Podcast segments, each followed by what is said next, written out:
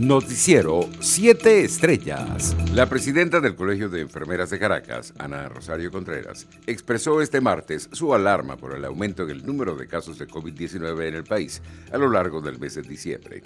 La profesional de la salud lamentó que mientras en otros países se inició el proceso de vacunación contra el COVID-19, en Venezuela ni siquiera se han pagado las vacunas normales.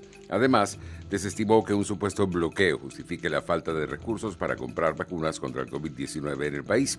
Hay dinero para armas, pero no para medicinas, aseguró.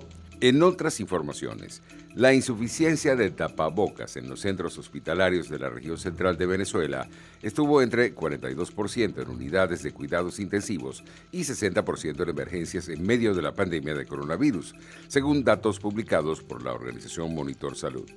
Según el último reporte de la organización conformada por trabajadores sanitarios, en 76% de esos hospitales se estaban reutilizando las mascarillas. Entre tanto, el canciller del régimen, Jorge Arreaza, aseguró que las relaciones diplomáticas entre Venezuela y Turquía a sus 70 años han alcanzado el nivel más elevado e integral de nuestra alianza de cooperación, estrechando lazos de hermandad, aportando para un mundo más justo y solidario.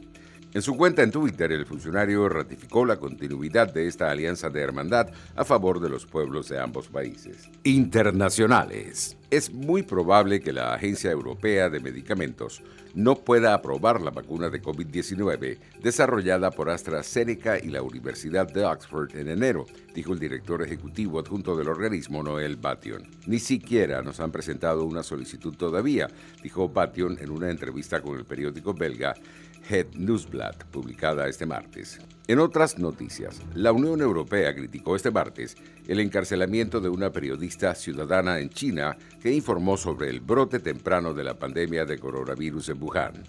Un tribunal chino dictó el lunes una pena de cuatro años de cárcel para Shang quien informó en el pico de la crisis en la ciudad donde surgió por primera vez el coronavirus. El bloque comunitario pidió la liberación inmediata de Shang y del abogado de derechos humanos encarcelado Yu Benshen, así como otros activistas detenidos y condenados y personas que participaron en reportajes de interés público. Por su parte, la Fundación del Español Urgente anunció este martes la palabra que considera más expresiva de los acontecimientos vividos en 2020, confinamiento en un año que pasará a la historia como el de la pandemia de coronavirus.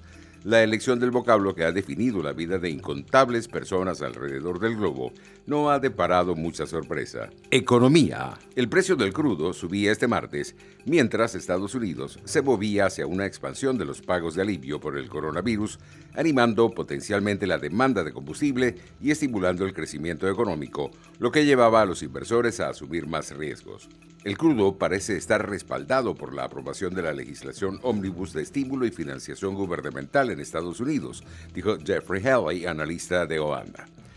Los precios internacionales del petróleo avanzaban en horas del mediodía. El WTI de referencia en Estados Unidos subía más 1,07% y se cotizaba en 48 dólares con 13 centavos el barril.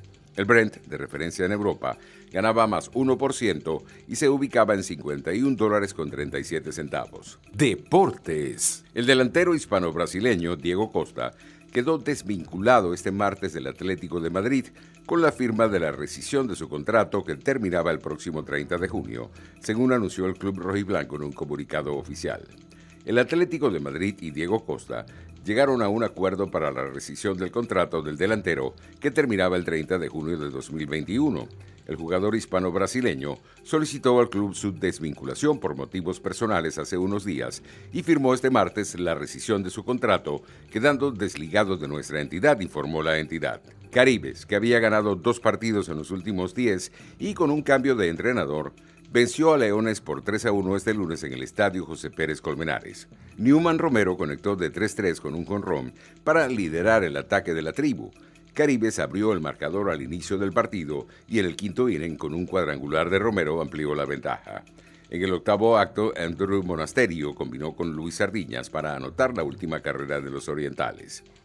José Rondón, con un jonrón al final de la novena, produjo el peludo único marcador Emanuel Ramírez lanzó cinco entradas sin permitir una carrera para la victoria. José Rondón, con un jonrón al final de la novena, produjo el peludo único marcador. Emanuel Ramírez, con 1-0, lanzó cinco entradas sin permitir una carrera para la victoria. Noticiero 7 Estrellas.